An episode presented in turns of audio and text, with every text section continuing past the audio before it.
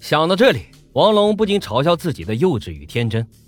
后来，王龙毕业以后，没有考上省城的警察编制，便回到了老家，谋得了一个派出所片警的岗位，然后顺理成章的结婚生子，升职加薪，日子啊，倒也过得平静如水。乡里民风淳朴，没有什么大事要案，不过是些东家长西家短、鸡毛蒜皮的蝇头小事。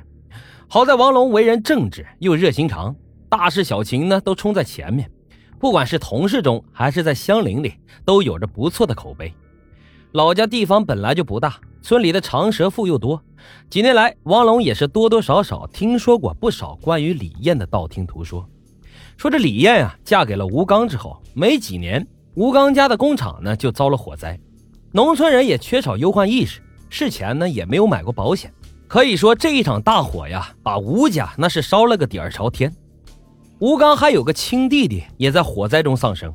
他父母忍受不了大半辈子的产业就这么付之一炬，还要面对白发人送黑发人的人间惨剧。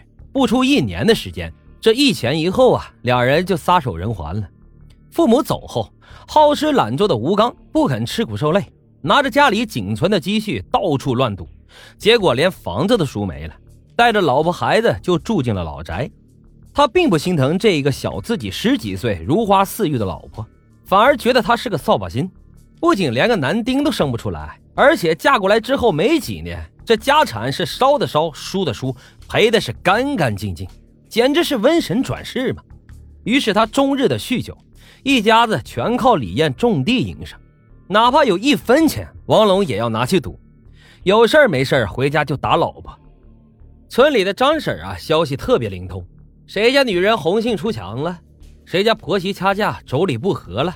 谁家弟兄分家产打得不可开交啊？村里啊，但凡有啥丑事他都了如指掌，每天像个大喇叭一样到处传播这些小道消息。末了啊，还装腔作势的总结一番，简直是农村的狗仔队嘛！这天呀，他就在这感叹道：“演的真是命苦呀，不过也怪他自个儿。”谁让他年轻的时候不检点，还没结婚嘞就挺个大肚子？你看他那一脸的浪样。我可听说哈，他和咱们乡里好多的男人都勾勾搭搭。上个礼拜我还瞅见邻村的光棍找老六，鬼鬼祟祟的从他家出来，而且好像都不止这一次了。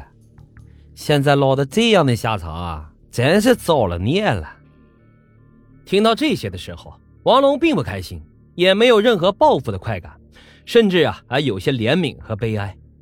几年前，他去张湾村办案时，和胡同里迎面而来的李艳撞了个正着，那是他们分开后唯一的一次相见。第一眼，王龙甚至都没有认出她来。李艳比高中的时候消瘦了很多，穿着老气过时的长衣长裤，昔日青春水嫩的脸庞上，此刻也是暗淡无光，深陷的眼窝里。似乎写满了苦难和沧桑，完全丧失了青春时灵动曼妙的神韵。当他看见王龙的那一刻，先是一惊，随即呀，脸上爬满了尴尬和自卑的神色。他把头一低，假装不认识似的，从王龙的身边就匆匆走过。有那么一个瞬间，王龙想上去拉住他，问问他的生活过得怎么样，是否真的如传闻所言。可是他站着没动。他们俩早就已经相忘于江湖了，是福是祸也都是别人的家事了。继续再纠缠下去，不过是徒增尴尬罢了。可是站在李艳尸体面前的那一刻，王龙还是感觉到透不过气的窒息感。验尸的法医是县里临时派来的，非常的有经验。在他脱掉死者衣物的那一刻，整个人呆在那里，愤怒到站立。纵使他身经百战，验尸无数。仍感到震惊，他声音发抖的骂道：“畜生，简直是畜生！”此刻的王龙看着早已经是一具死尸的李艳，曾经年少时的春梦里幻想过无数次的那具动体，就这样赤裸裸的呈现在王龙的面前，没有丝毫的性感和香艳，有的只是令人扼腕的哀叹和抑制不住的愤怒。他深深的倒吸了一口凉气。这具身体的上面布满了触目惊心的疤痕，除了脸面和双手，身上可以说没有一寸光洁的皮肤。那些疤痕的来源简直可以出一本虐待教程，有鞭子打的道道红斑，棍棒殴打导致的大片淤青和肿胀，还有钝器重击造成的伤口。死者的左乳头被咬掉了，结痂脱落后留下了一个畸形的伤疤，身上烟头的烫伤多达三十多处，连双脚都没有放过。所有的伤痕新旧不一，很多地方是原有的伤痕还未恢复就被新伤覆盖，那是一次次不断的愈合，又一次次重蹈覆辙的撕裂，一次次缓慢的结痂，又一次次残忍的剥落。王龙强忍住即将夺眶而出的泪水，把手指的关节握得嘎吱作响，在心里颤抖的对他发问：“你到底经历了什么？”